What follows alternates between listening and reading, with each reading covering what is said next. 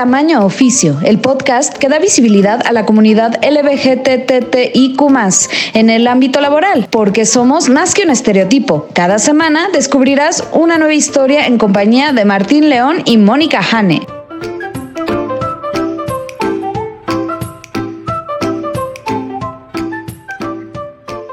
Hola, ¿qué tal?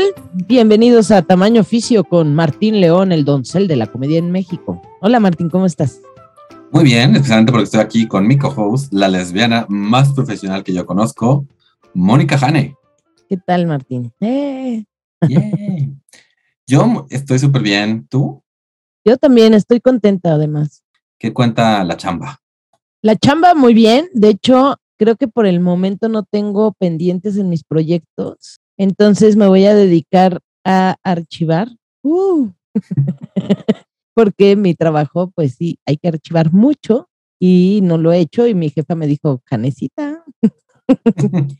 Pero estoy feliz porque no es como que me estoy pisando, o sea, muchas veces he tenido que dejar de hacer actividades por archivar, ya sabes. Y ahora es como, güey, tengo todo listo como para dedicarle el tiempo y no sentir que me estoy metiendo el pie. Entonces eso me hace muy feliz. ¿Tú qué tal la chamba? Yo, pues bien, esta semana pedí el, el jueves y viernes libre para irme a San Miguel de Allende a visitar amigos. Originalmente me iba, me iba a ver desde antes y iba a estar grabando esto desde Miguel. No se pudo por razones, cof, cof, verificación. Pero, eh, pero todo bien, o sea, como que siento que aún con ciertos tropiezos con cliente, ha habido, como, o sea, como que estoy llegando a un ritmo bastante bueno de trabajo. Además de que, de nuevo, como que después de dos años en terapia, como que las cosas empiezan a hacer clic. Ya no me pongo tan ansioso tan rápido.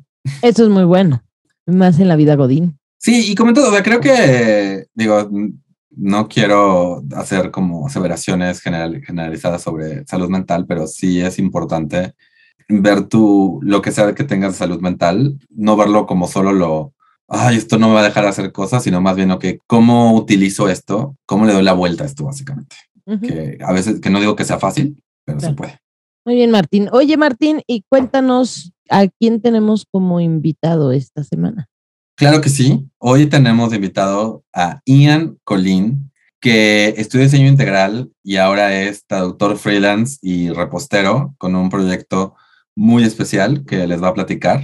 Además de que tiene planes para su futuro que también nos está contando. Esperamos que disfruten mucho de esta entrevista, así que pues vamos. Vamos a escucharla.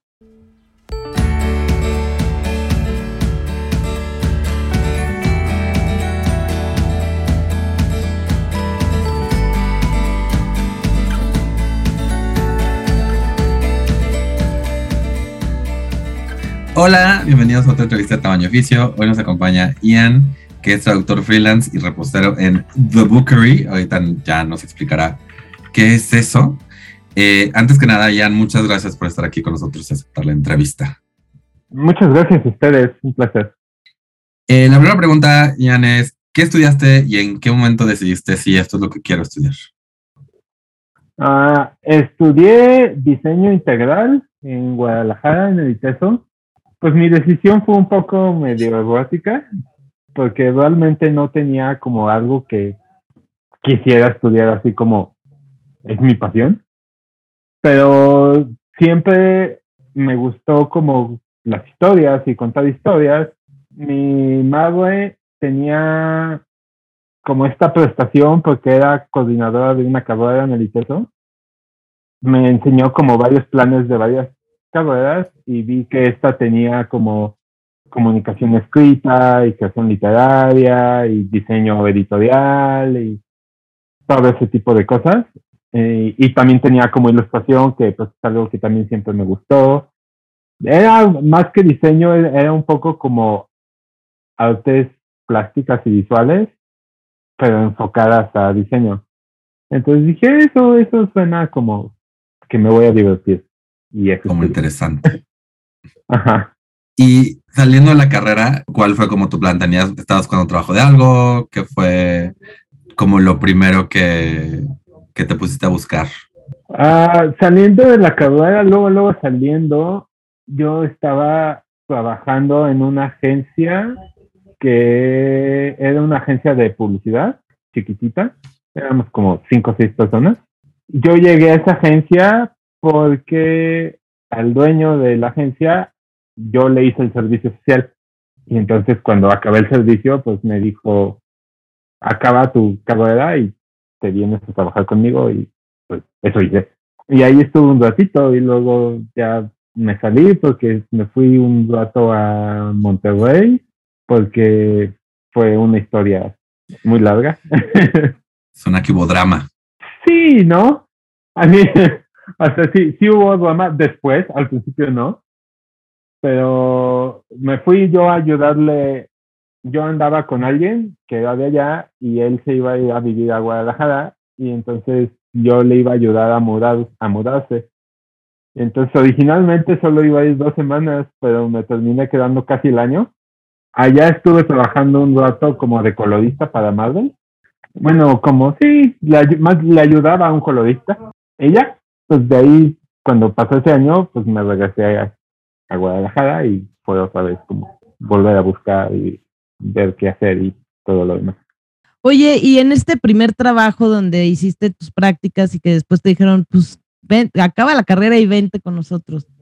Ahí sabían algo sobre tu, tu orientación sexual, Sí, este, bueno, pero también yo acababa de salir, yo tenía nada de, de haber salido del closet, tenía como dos años de haber salido del closet, yo salí del closet bastante tarde, que de hecho es algo gracioso porque también fue, no sé, fue una cosa, es como yo salí bastante tarde porque era como que nunca, hasta hace un par de años, dos o tres años, fue cuando yo volví a salir del closet cuando dije, ok, o sea, sí, sí me gustan los hombres y sí salgo con hombres y toda mi vida he salido con hombres, pero esta onda sexual nunca ha sido como lo mío, ¿no? O sea, sí lo disfruto y me gusta cuando estoy con la persona que quiero, pero no por esta cuestión carnal, sino por, pues, no sé, la conexión con esta persona y cómo me llevo con esta persona y y congeniamos en la vida y etcétera.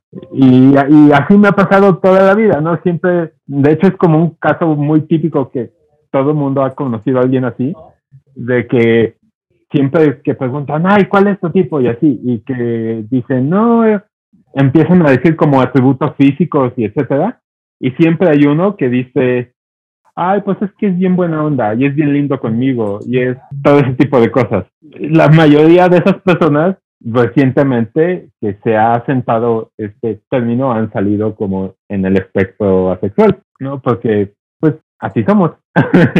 Claro. y, entonces, por lo mismo fue que yo salí del closet como homosexual en ese entonces, tal vez porque pues no, nunca me interesó, o sea, pues sí, no, nunca, nunca estuve hasta que de repente pues sí me enamoré de alguien y fue así como de, ay, pues es hombre. Y pues salí.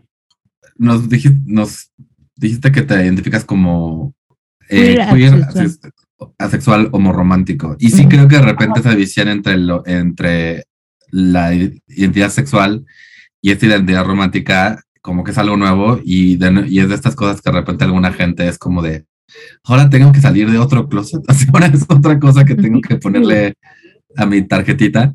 Como que igual es tonta mi pregunta, pero ¿sentiste algún cambio o, ha habido, porque por lo que entiendo primero saliste como homosexual y luego ya como que más bien te identificaste como asexual? Ajá, pues no, o sea, fue una cosa graciosa. Empezó por, yo estuve yendo a terapia un par de años eh, para arreglar cosas en mi cabeza y neurodivergencia y etcétera. Y en una de esas la terapeuta me preguntó que yo cómo me sentía con respecto al sexo, porque habíamos tratado también como la identidad y etcétera. Este, y yo le conté todo esto y ella fue la primera que me dijo así como de, ay, ¿conoces el espectro sexual? Y yo le dije, pues no, nunca había escuchado, o sea, conozco la palabra pues, pero no sé de qué va. Y en ese entonces yo dije así como de, no, no, no, no sé, no sé, no, no, así como, no, no quiero poner otra rayita a, así como de el ruado, el ruado, el ruado, el ruado y todavía sumarle algo más, ¿no? Pero luego, después pasó un tiempo, hubo un día que un roomie me, que mi roomie me preguntó así como, pues, ¿lo quieres, no? Y yo así como de, o sea, sí, pero ¿qué te dijo? y me dice, no, pues yo, porque como te portas y como eres, y, pues sí, ¿no? O sea, ahí está. Y yo le digo, pues sí, es lo mismo que me dijo mi, mi psicóloga. Y luego empecé como a convivir en redes sociales, especialmente en TikTok, con gente asexual. Y sí, y, era así como de, no, pues sí, o sea, ¿para qué digo que no? ¿Para qué digo que no? Ajá, lo empecé como a asumir. Y más que cambiar, fue como, como sentirte como más en casa, ¿sabes? Como, pues sí, o sea, esto em, empiezas como a analizar como papá y dices, pues sí, ahí estaba, o sea, toda la vida ahí estuvo. Bueno, y en, y en este trabajo donde originalmente estabas identificado como homosexual y más o menos como que sí lo sabían, ¿cómo era el ambiente de trabajo? Es decir, ¿era incluyente o, o no? ¿Tenían políticas en esa empresa, en esa agencia de, de inclusión o simplemente fluía? ¿Cómo, ¿Cómo era? Pues como que fluía porque pues, el dueño también era gay Ah, o sea, los otros, de los cinco que éramos, los otros tres eran heteros, pero pues el jefe y yo éramos gays. Como que nunca se dijo nada, pero pues ahí estábamos y ahí sabíamos que ahí estábamos, pues.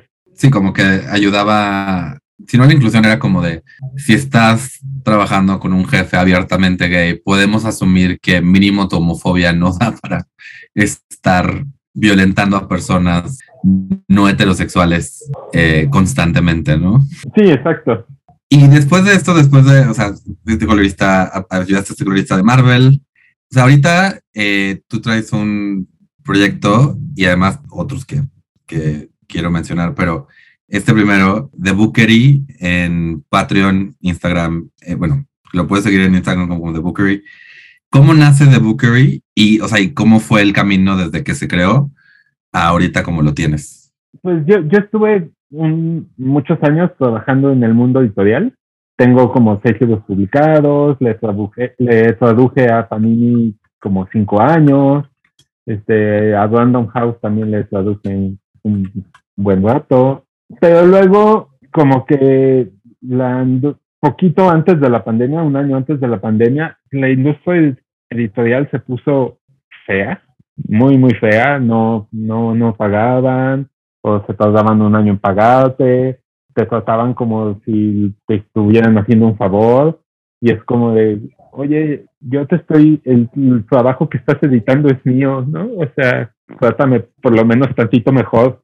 Y de repente como que em, pues empezó pues a faltar la chamba, ¿no? Y yo estuve buscando un rato y luego pues la nación de la pandemia atacó y se puso todavía más horrible. Y un amigo que es chef me dijo, oye, cocinas delicioso, ¿por qué no vendes lo que cocinas? Y yo dije, eh, pues sí, puede ser, porque incluso en la misma terapia, este, por esta razón de chamba, la terapeuta me dijo, no, pues que tal vez lo que necesitas es algo que sea más inmediato, Que, que, no requiera tiempo y que sea una cosa que haces ahorita y no, y no traiga beneficio hasta un año después, porque pues necesitas comer día con día. Y en una de esas pues empecé a cocinar y, o sea, con mis postres siempre los he hecho para amigos y así.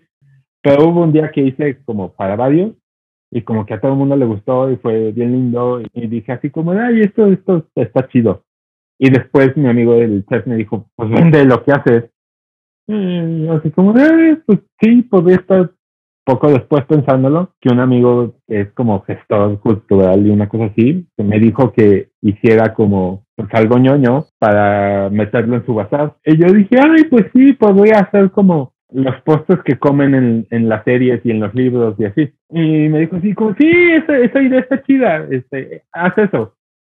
Y, entonces empecé haciendo así de unos de Agatha Christie y las galletas, el pan lembas del Señor de los Anillos. Y, pero sí fue así como de, oye, pero pues a haz como contacto, ¿no? Y entonces pues hice la cuenta de Instagram y, y, Twitter y así. Y de ahí, pues de ahí, de ahí me colgué. Fue jalando, así como que la gente fue llegando poco a poco, de boca en boca. Realmente no le hice publicidad más que en las propias redes sociales y nunca pauté ni nada de eso, o sea, fue como orgánico todo. Y pues literal, toda la pandemia de eso he vivido. Bueno, es que la verdad estoy viendo las fotos de tus postres ahí en Instagram. y estoy salivando. Casi moco el micrófono así. Estás platicando y estoy viendo las imágenes y yo así de, es que está delicioso esto, por Dios. Muy bien. Sí, supongo, o sea, también pues por lo mismo de que pues, en la carrera llevé foto y etcétera, entonces pues tengo esta, como la composición y todo esto, pues lo tengo procesado. Entonces, pues... además, digo, eh, echándote más flores, honestamente, creo que lo que mencionas del storytelling se nota en las fotos, o sea, como que todas las fotos, además de ser un postre sobre, o sea, o basado de cierta manera en un libro, hay un storytelling en la foto, ¿no? O sea, es un close-up, o sea, sí. sí. encontraste un espacio donde puedes explotar muchas de tus habilidades. Sí, exacto, exacto. Sí, eso es algo que ha sido como padre, porque sí. ¿Y en qué momento empieza el Patreon? ¿Cómo empieza eso? El Patreon fue una cosa, pues igual, o sea, después de un rato dije así como de, ay, pues que podría, podría hacer un extra aparte de como de que me hagan pedidos y etcétera, como pues, todo el mundo hace en este negocio de las como dark kitchens que le llaman. Y una vez vi un meme en Facebook, o no, o alguien me lo envió, ya no me acuerdo, que decía de una abuela que está como en una ventana con un letrero que dice, dame dos dólares al mes y te doneo, eh, por dos dólares al mes te doneo un país. O algo así, y, y tenía el logo como en vez de OnlyFans, decía Only Grant. y así como de, eso es un chiste, pero es buena idea. Y entonces dije, ay, pues voy a armar algo así, ¿no? Así, una suscripción para que tengas, para que tengas un post, una cajita de postres al mes, ¿no? Y la idea era así como es todavía. Que son, ajá, es que escojo pues historias, pueden ser libros, videojuegos, películas, cómics, etcétera, que haya un postre como emblemático en la historia o si no, es como yo me invento algo que tenga como la vibra de esa historia. Entonces, hiciste el pastel de Matilda. El de Matilda, las galletas del Señor de los Anillos, el de Coraline también lo hice, el de Portal 2, el famoso de Cake Salai.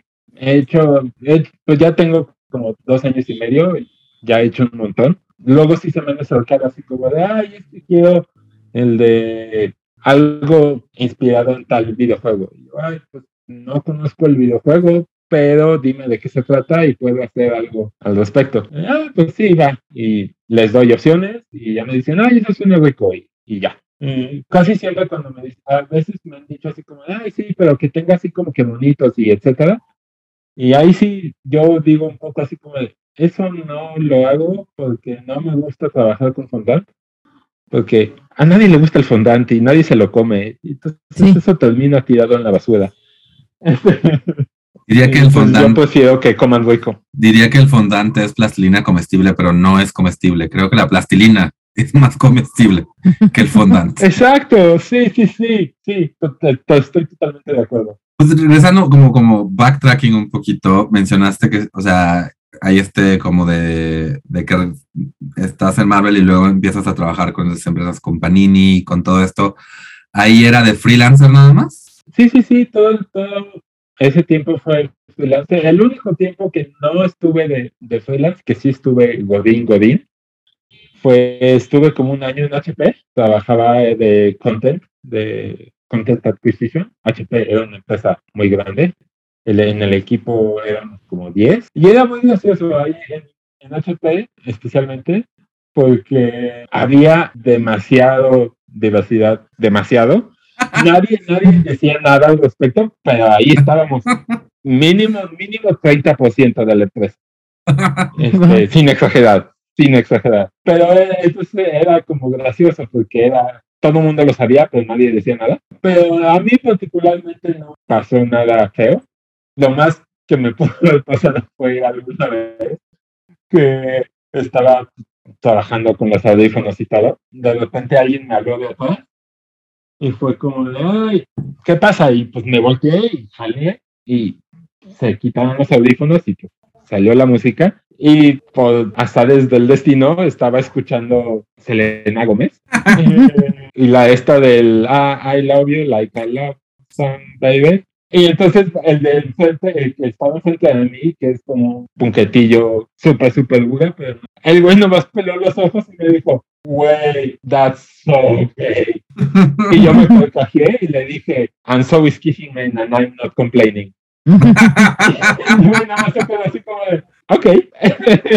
que fue un poco como que salí del closet ahí porque pues no, le había dicho a nadie, porque pues era, pues ahí estaba, ahí ya, Aquí una traducción rápida para los que igual no entendieron, es que salió Selena Gómez, que además dijiste Selena y dije, Selena, muy gay, le dijiste Gómez y no si era, no sería más o menos gay, creo que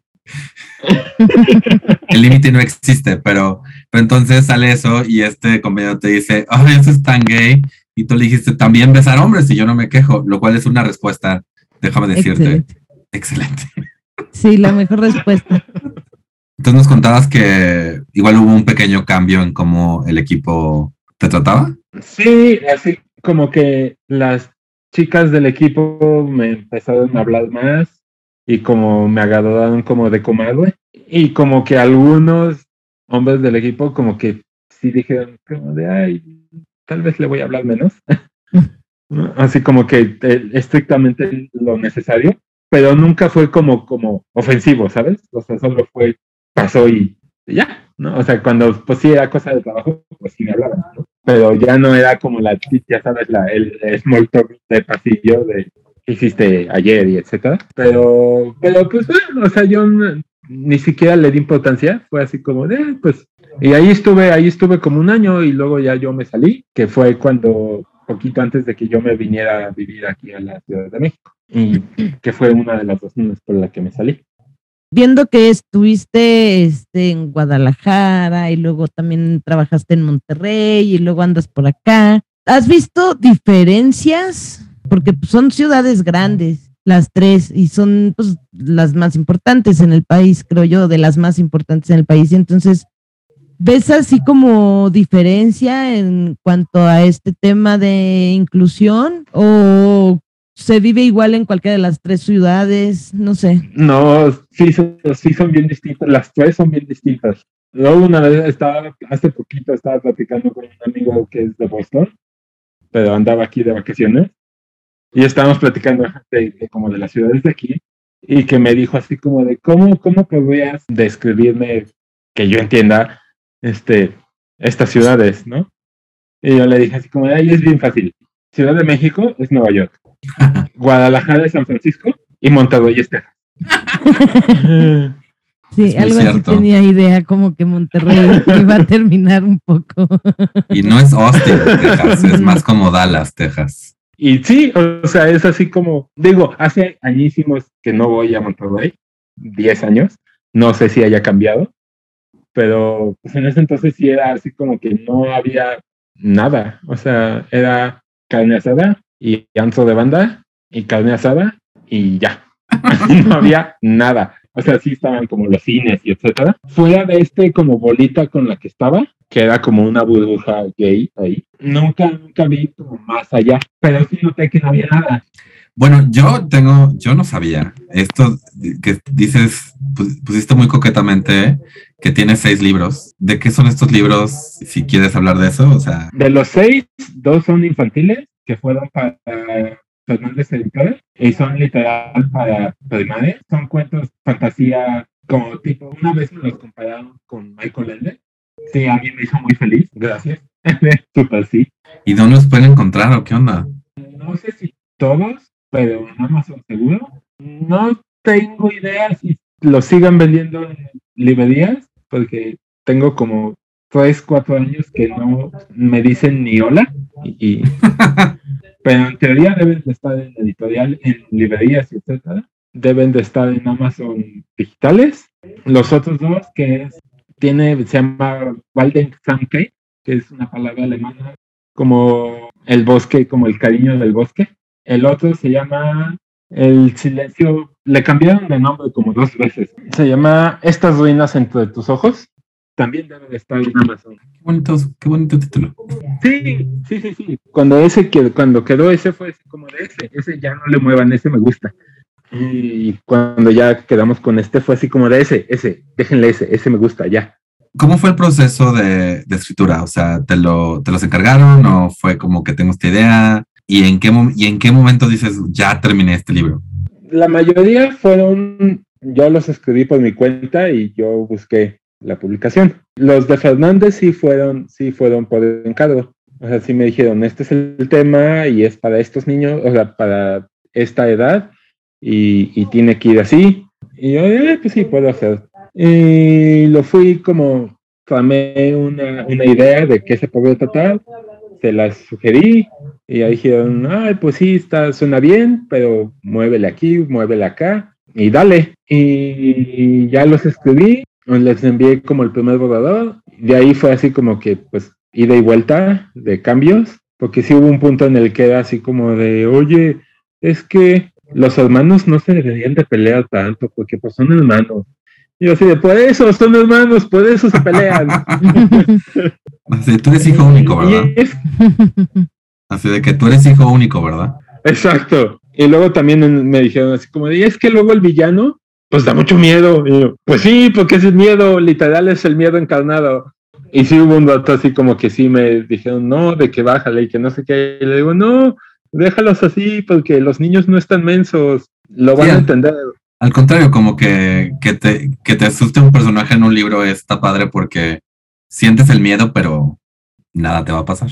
Además, luego como que subestimamos a los niños y te juro que a veces, bueno, yo me doy cuenta con mis sobrinos que entendieron mucho mejor las cosas que yo porque las traté de rebuscar y ellos van como más en directo.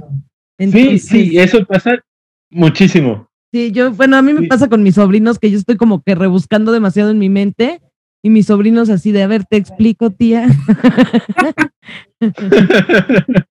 Sí, sí, y es muy, eso es muy común y yo lo he notado mucho. Y es como de, no, o sea, no están tontos, denles chance, ¿no? Entienden mucho mejor de lo que crees. Mi última pregunta sería, ahorita, ¿qué es lo que ves para ti? O sea, ¿ves más libros? ¿Te quieres enfocar más en The Bookery? O sea, ¿qué es lo...? Creo que está padre que tú has encontrado este lugar donde estás cómodo haciendo estas cosas. ¿Qué es lo que te gustaría encontrar en tu vida profesional en un futuro? Tengo un par de meses que he estado buscando un trabajo pues que pague un poco más. no, porque quincenal, así de. Ajá, quincenal y ya sabes, prestaciones y ese tipo de cosas.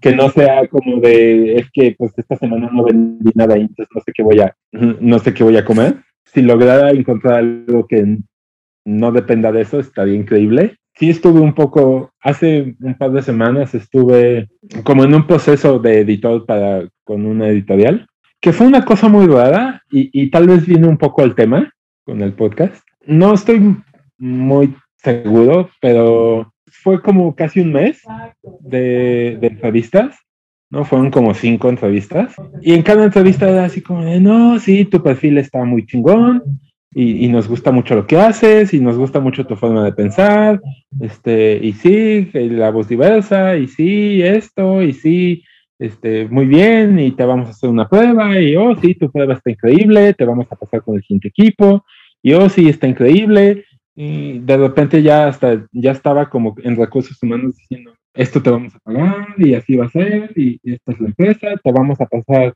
con la última entrevista, y el que me entrevistó también, o sea, me, me pregunta así como de, ay, sí, les ha gustado mucho, he visto que les ha gustado mucho y etcétera, pero como quiero saber como qué historias te gustaría impulsar, porque era, era para ser editor, ¿no? Para, para encontrar más contenido para su portal. Y yo les dije, pues me gustaría em, empujar historias diversas, ¿no? Que haya, que haya más voces. Eh, digo, porque ahí, pues ahí está Hellstopper y ahí están 20.000 webcomics que tienen de mil voces, entonces no creo que haya problema. Y esta persona no me dijo, se quedó callado, no me dijo nada. Y después como que medio me cambió el tema y la entrevista se acabó como a los cinco minutos. Y a los dos días me enviaron un correo de pues renglones. Pues dijo mi mamá que siempre no. Y yo así como de, creo que le molestó mi, ¿Y si mi es, opinión. Y si es frustrante porque es ese rollo donde si lo dices van a decir, no, lo que pasa es que encontramos a otra persona o algo como que Sí, claro. es tu No. palabra contra la de ellos. Y también hay esta Sí, frustración. de hecho, que de hecho, le- o sea, les escribí, ¿no? O sea, con, después que me mandaron el correo este de post de englones, que literal era así como de, ay, nos dio mucho gusto conocerte y, y- y- y escuchar tu, tu voz y lo que tienes que decir, pero hemos decidido no continuar con tu proceso. Y yo les contesté así como de, oye, pero ya tenía un mes, ¿no? Ya estaba casi adentro, ¿no? ¿Qué pasó? ¿No? Díganme, o sea, o sea, no, no, no por reclamo, para saber, ¿no? Ujú. solo para saber qué fue lo que pasó. Y no me contestaron nunca. Y yo fue como "Ah, pues bueno, ni modo. Además, esta otra frustración que luego siento es el hecho de que cuando uno como persona LGBTQ más, eh, LGBTQIA más, empuja historias, entonces es como de, ah, estás, em- estás empujando una agenda o lo que sea, pero cuando es alguien heterosexual tomando una historia y divulgándola, entonces como de, tienes que como que agradecer, ¿no? Así como, gracias por contar nuestras historias. No sé si has sentido algo similar. Sí, sí, sí, como si fuera como, como un favor o como, como si estuvieran haciendo, y es como de, güey, estás haciendo lo mínimo, ¿no? O sea, no, no, no, no es dar gracias, pero bueno. Es que sí, yo siento que como que a lo mejor sienten que así, si eres LGTB más y quieres impulsar esto, es como de, uh, ya van a empezar a imponerse. y cuando Ajá. un hetero dice, oye, ¿por qué no? Así tengo una maravillosa idea. Ah, sí, qué incluyente, qué bárbaro. Sí, exacto, exacto. Y es como de, con todo este medio boom de las historias diversas, denle esas historias diversas a gente diversa, que Ujú. es lo que comentaba ayer o hace un día que ahorita con el este de Hellstopper, que gran parte de- de- del éxito de Hellstopper es que la creadora es diversa, ¿no? Sí. Entonces sabe cómo funciona ese mundo y por eso la gente se identificó tanto con ese mundo, porque pues lo Mm. hizo alguien que sabe cómo es. ¿Hay alguna historia que, o sea, sea diversa o no? Porque, o sea, porque pues, sea lo que sea, que se ubique una historia diversa, pero ¿hay alguna historia que te gustaría que tuviera más difusión? No nada más en una adaptación, ¿no? Que más gente la conociera. Digo, ¿cuál de todas, no? Pero, Ajá, Ajá es, es así como de, pues sí, tengo varias. esta igual, esta, la misma de, de Hellstopper tiene un libro que se llama Radio Silent. ok. Es un libro hermoso. Es así. Bueno, yo personalmente yo lo amé mucho porque yo me identifiqué mucho con él. Porque es, pues, este, el- uno de los protagonistas es este chavito que tiene como esta medio crisis de identidad, ¿no? Que dice, pues sí, ¿no? O sea, soy un hombre y, y me gustan los hombres, pero a veces no me siento tal cual uno, pero me gusta mi cuerpo porque me gustan los hombres, entonces, y tengo un cuerpo de hombre, entonces está chido. Y, también está un poco en el, espe- en el espectro asexual. Y tiene esta amiga con la que se llevan muy, se lleva muy, muy, muy bien. Y a ratos hasta les dicen así como de, ay, ustedes van a terminar andando. Y los dos como de, no, porque la chava, aparte, si no mal recuerdo, bisexual, pero sí está como medio clavada con otra chavita. Me gusta mucho porque enfoca mucho más las relaciones, pero más como en la onda sentimental o más como, como dejando un poco esto de hipersexualizar una historia, ¿no? sino qué es lo que siento y por qué siento esto y para dónde va. Sí. Y aparte lo escribe, lo escribe muy bonito y, y cómo rela- y cómo hace ata todos los cabos que va soltando. Es un libro muy bonito. Es un, es un libro muy, muy, muy, muy bonito. Y Buenísimo. ese y el de el de la casa del mal cedulio, de Housing de Cedulio, sí. Es, también es un libro muy bonito porque es como que te pinta como cómo podría ser si no fuera tan culero. O sea, sí, sí, sí suceden cosas que si dices, ay, eso sí estuvo medio feo, pero no acaba mal, ¿no? Entonces es como de, ajá, ese tipo de historias donde, o sea, sí, el mundo está culero, pero puede no serlo. Esas, esas historias me gustan mucho. Que te digan con esperanza, ¿no? Ajá. Ian, yo tengo una última pregunta que les hacemos a, siempre a nuestros invitados y es la siguiente. si existiera un genio de la lámpara maravillosa LGTB más, ¿qué deseo le pedirías? Es el más de uno, ¿eh? Sí, claro. si tienes más deseos, es muy complaciente nuestro genio. es muy complaciente. Pues como lo que ahorita mi problema principal es la estabilidad. Estabilidad. Porque luego sí está feo pues tener que estar así como rascando de aquí a allá, que nos pasa a todos y nos está pasando a más de la mitad. Ese, ese sería un buen deseo. Así es. pues muchas gracias, Ian, por aceptar la entrevista. Y un placer. Pues estamos en contacto. Sí, muchas gracias. Un placer.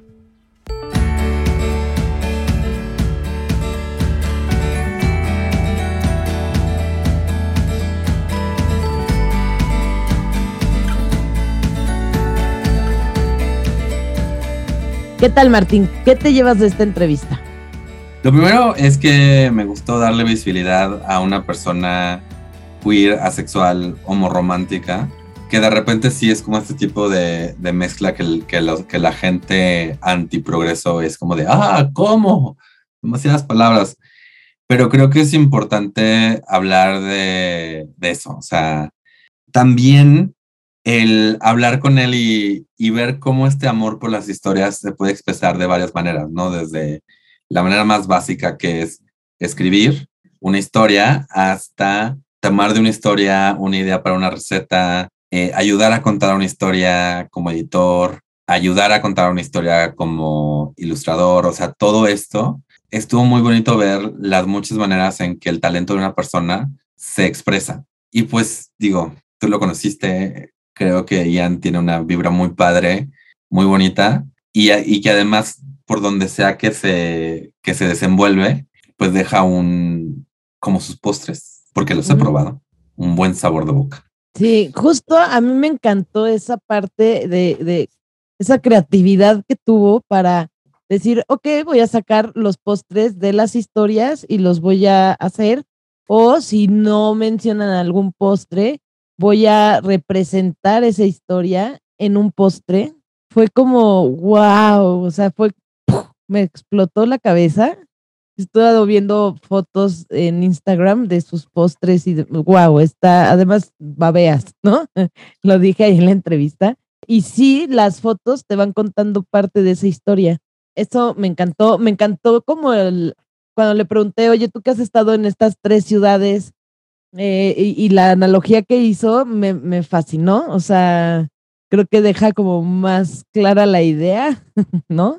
Y bueno, sí, me cayó súper bien, tiene una vibra muy, muy, muy, muy especial, muy padre. Y eso de contar historias, o sea, se me hace fascinante poder contar historias, ¿sabes? Pues tú cuentas historias, Jane. Yo cuento historias, pero me gusta, este, o sea, me, me gustó todo eso. se me hizo fascinante.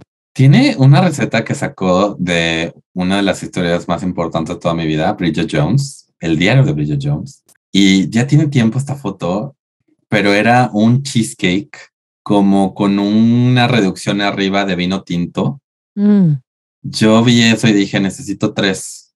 Inyéctelos directamente a mis venas, por favor. sí, no, bueno, yo dije, ¿sabes qué? Esta historia no me interesa tanto, porque, o sea, por ejemplo, el Señor de los Anillos, pero se me antojaron las galletas, las galletas cañón. Si lo quieren seguir, por favor síganlo en Instagram como The Bookery MX, The Bookery como Bakery, pero con book, o sea, T-H-E-B-W-K-E-R-Y-M-X. También lo pueden seguir como arroba lobo de papel en TikTok y en Instagram. Eh, otra cosa que quiero mencionar son los libros que recomendó. Radio Silence, que está en, español como Radio Silencio, creo, de la misma autora de Heartstopper. Y La Casa en el Mar, Mar Cerulio, que también, por si quieren buscarlos. Y si ustedes nos quieren recomendar también algo para leer, por favor, háganlo. Porque yo tengo una cosa más. Venga, venga. Me gustó muchísimo su deseo. Estabilidad. Suena como algo muy básico, muy sencillo, pero como, como alguien que se dedica a cosas creativas, es mucho más fácil crear cuando estás como aterrizado en firme. Como que está esta idea del romantizar el artista que, ah, ¿dónde va? que vive de su arte y no sé cuándo va, pero realmente si checas a los artistas y checas este, el momento en que mejor, mejor producen normalmente es cuando pues no están preocupados de qué van a comer mañana, ¿no? Entonces es un deseo, si quieres, sencillo, pero me gustó mucho, me gustó, fue, fue como algo muy, muy necesario. Es que justo lo que te decía es que es como una necesidad básica para el ser humano, la estabilidad, ¿no? Cuando todo está en piso firme, que todo está estable, pues logras alcanzar tus objetivos mucho más fácil, te logras eh, hasta como algo que lo veías como un sueño, alcanzarlo, ¿sabes? O sea, hay veces que lo ves como un imposible porque estás inmerso en un caos y de pronto cuando viene este, este, estabilidad, dices, wow, y lo alcancé. Y pensé que iba a ser algo imposible. Y además puedes construir, puedes planear a mediano, a corto, mediano y largo plazo, ¿no? Ya no es como de no puedo planear nada porque no sé dónde voy a estar parado mañana. Te da esa chance. Entonces fue, fue un deseo eh, engañosamente sencillo. Totalmente de acuerdo contigo. Sí, a mí también me gustó y dije, wow, es una necesidad básica para, para todos, la estabilidad. Así que, no, gracias Ian, por haber estado con nosotros. Si alguien me quiere regalar algo de mi cumpleaños, por favor, regálame cosas dulces que hizo Ian. Exactamente. Y bueno, de acuerdo a nuestra minuta, vamos a la sección de noticias. Si quieres, yo te cuento primero la mía y luego platicamos tu noticia. Eh, resulta que Johnny Cass de Grupo Firme será rey de la marcha LGTB más 2022. Eh, Esta noticia la vi anunciada en El Sol de México eh, dice, el vocalista siempre ha definido sus preferencias, que sería orientación lo correcto, señores del sol, y en conciertos ha ondeado la bandera gay como muestra de apoyo. El vocalista de Grupo Firme lleva más de cinco años de relación con su novio, Jonathan Bencomo.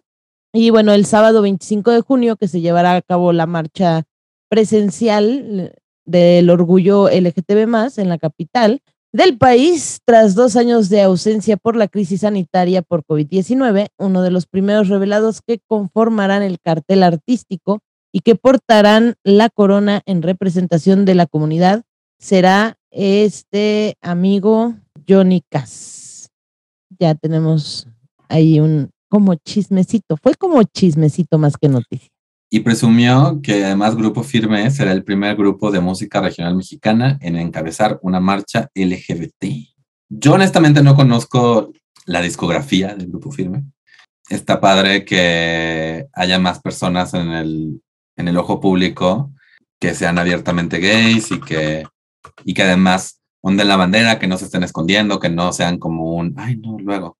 Además, cuando busqué Grupo Firme en Google, lo primero que sale es un video que tienen con Maluma, entonces, este, pues está muy padre ver este, estos triunfos de personas, o sea, en, todo, en todos los ámbitos. Y pues allá andaremos nosotros en la marcha.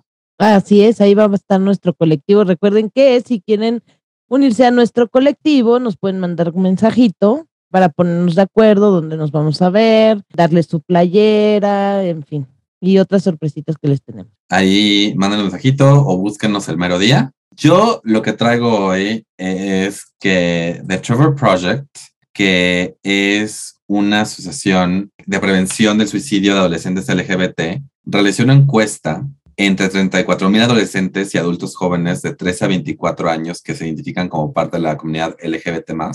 Los resultados de esta encuesta mostraron que las tasas de ideas suicidas han ido en aumento durante los últimos tres años entre la comunidad.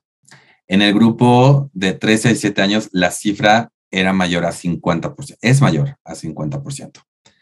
Yo ya he traído aquí, esta es una, una encuesta obviamente estadounidense, agente estadounidense, y obviamente no es sorpresa que por culpa de la pandemia, pues la gente igual está un poco más deprimida que de costumbre, pero pues de nuevo, como hemos dicho aquí, en poblaciones vulnerables como son juventud LGBT pues o sea, se vuelve peor las consecuencias. Y eso y no ha ayudado por todas este, por esta ola de legislaciones contra personas transgénero en Estados Unidos. O sea, lo que ya mencionaba aquí de esta legislar en contra de, de cuidar a identidades e infancias trans, ¿no? Entonces, pues no es una buena noticia. Lo que les puedo decir es, por favor, les aseguro que el mundo sería un, un lugar más deprimente sin ustedes. Entonces, si tienen alguna ideación suicida, por, suicida, por favor, por favor, por favor, por favor, no duden en pedir ayuda, no duden en buscar apoyo.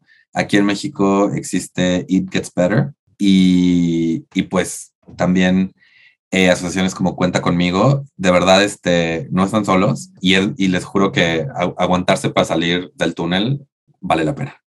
Exactamente. Sí, y cuentan también, o sea, los he comentado anteriormente, también pueden mandarnos mensaje aquí en tamaño oficio.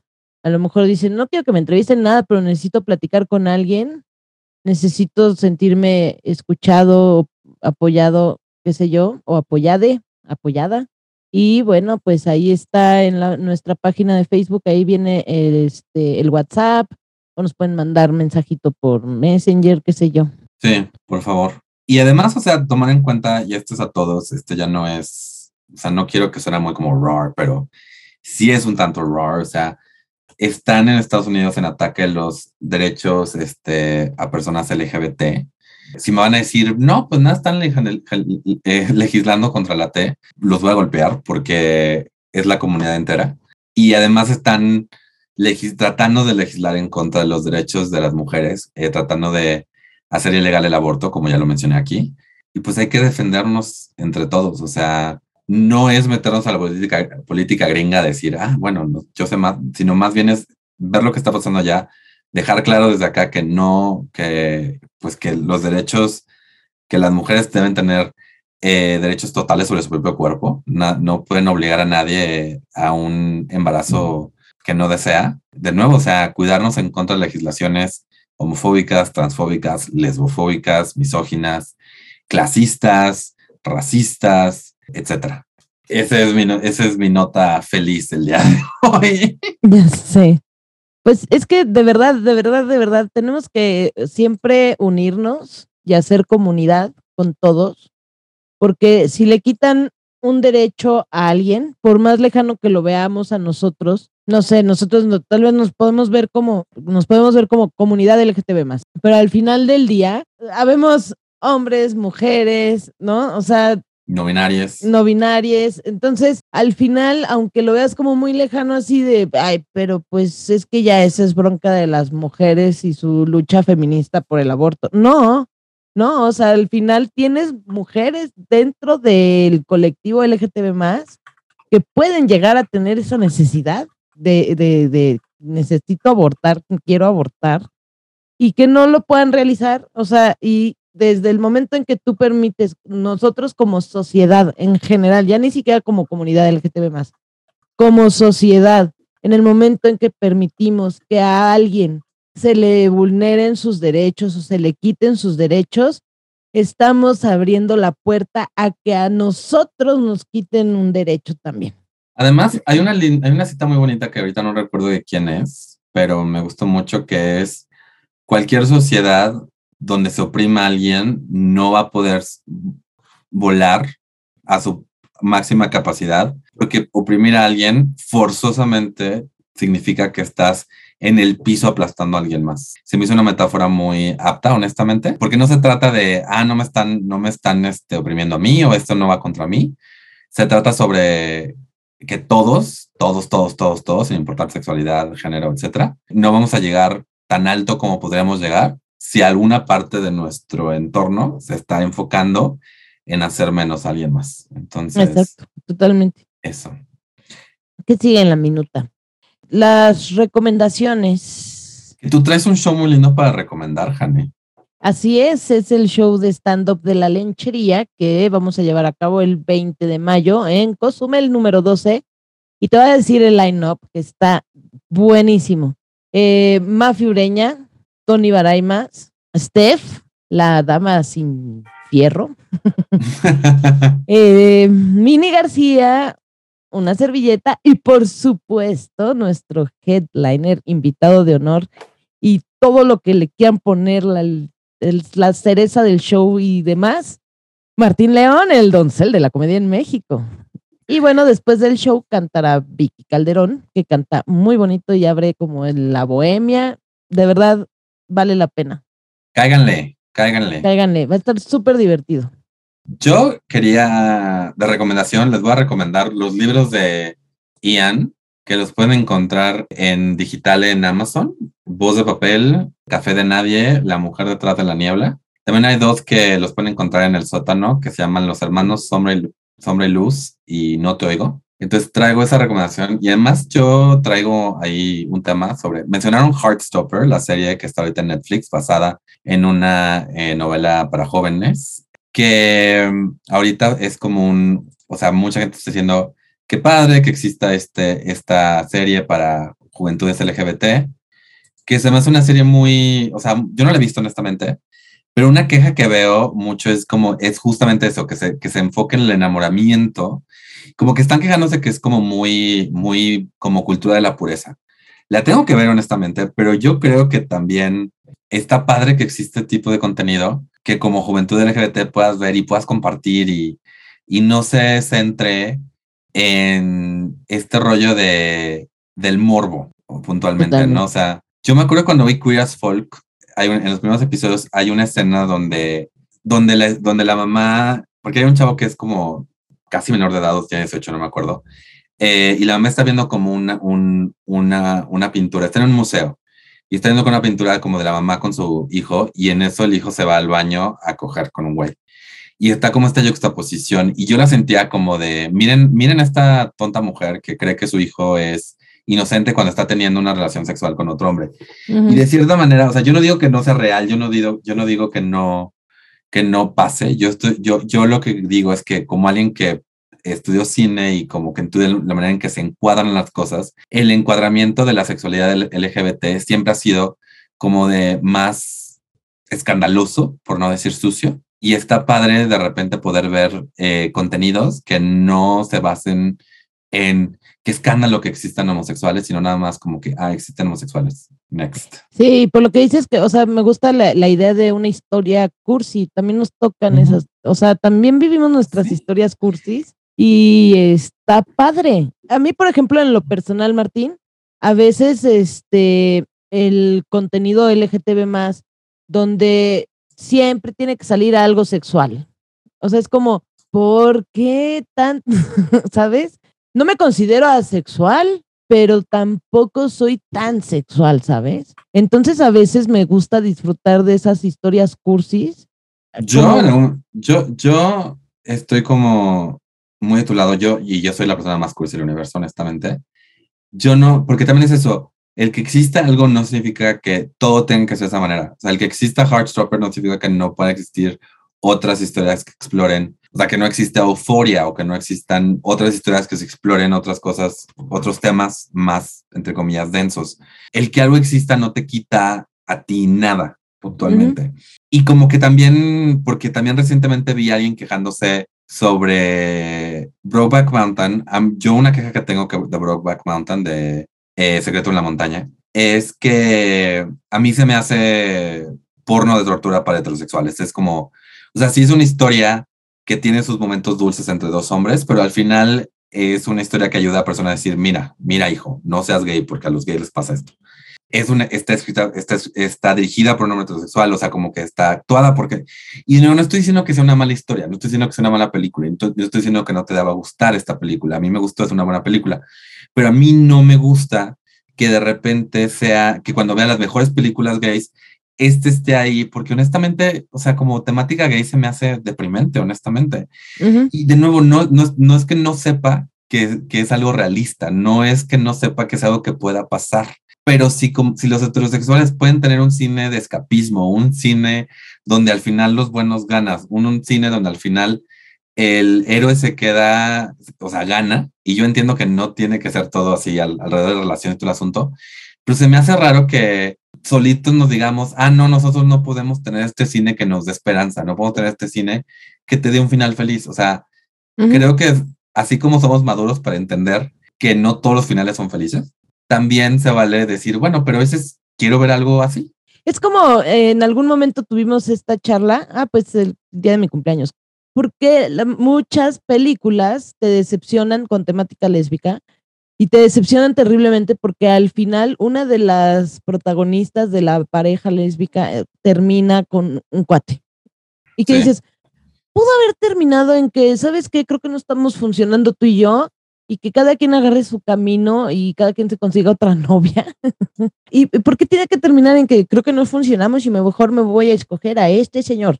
O sea, y porque además no es como que tan realista para nosotras, es como de, güey, eso no, o sea, no es tan real, no es lo que, no, no, no, no, es mi historia. Entonces, este, es, igual, ¿no? O sea, a veces hace falta ese, esa historia cursi, bonita, que termina felizmente, de donde gana el protagonista, el héroe, y, y que también pienso yo, justo como decías, ¿no? ¿Cuántos papás es, mira lo que les pasa a los gays, mira la vida que te espera? Y por qué no también mostrarles, también podemos tener esa vida de princesas y de príncipes que nos han mostrado en nuestra infancia. O sea, también podemos vivir de la manera más cursi.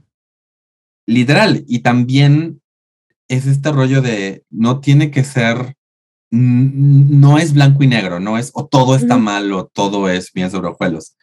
O sea, creo que también la gente confunde realismo con cinismo y la gente cree que el, o sea, justo el otro día estaba pensando que en inglés existe la frase optimismo ciego, pero no existe la frase pesimismo ciego. Según la gente, el pesimismo te abre los ojos y el optimismo te los nubla. Y yo creo que en el extremo cualquiera de los dos es no ver la imagen completa.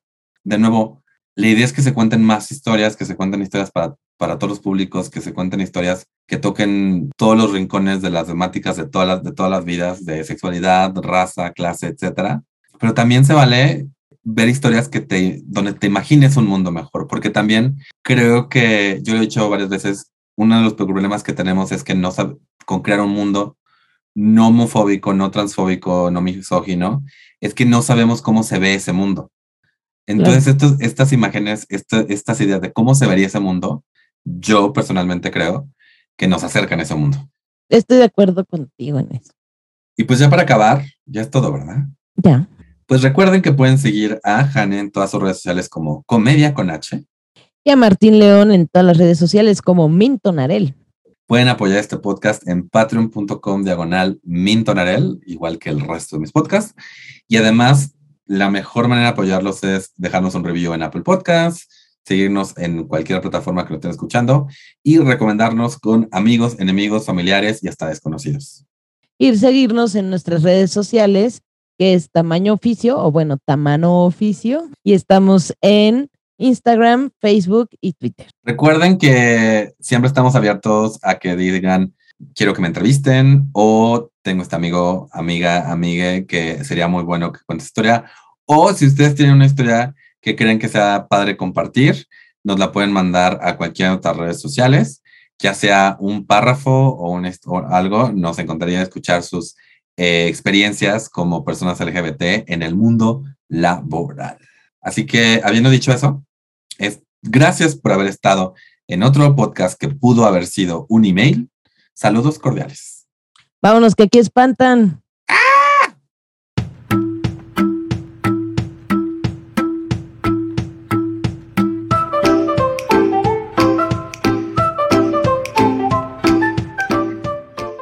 fue Tamaño Oficio. Gracias por escucharnos. Síguenos en Facebook y Twitter y recuerda compartir este podcast con tus amigos.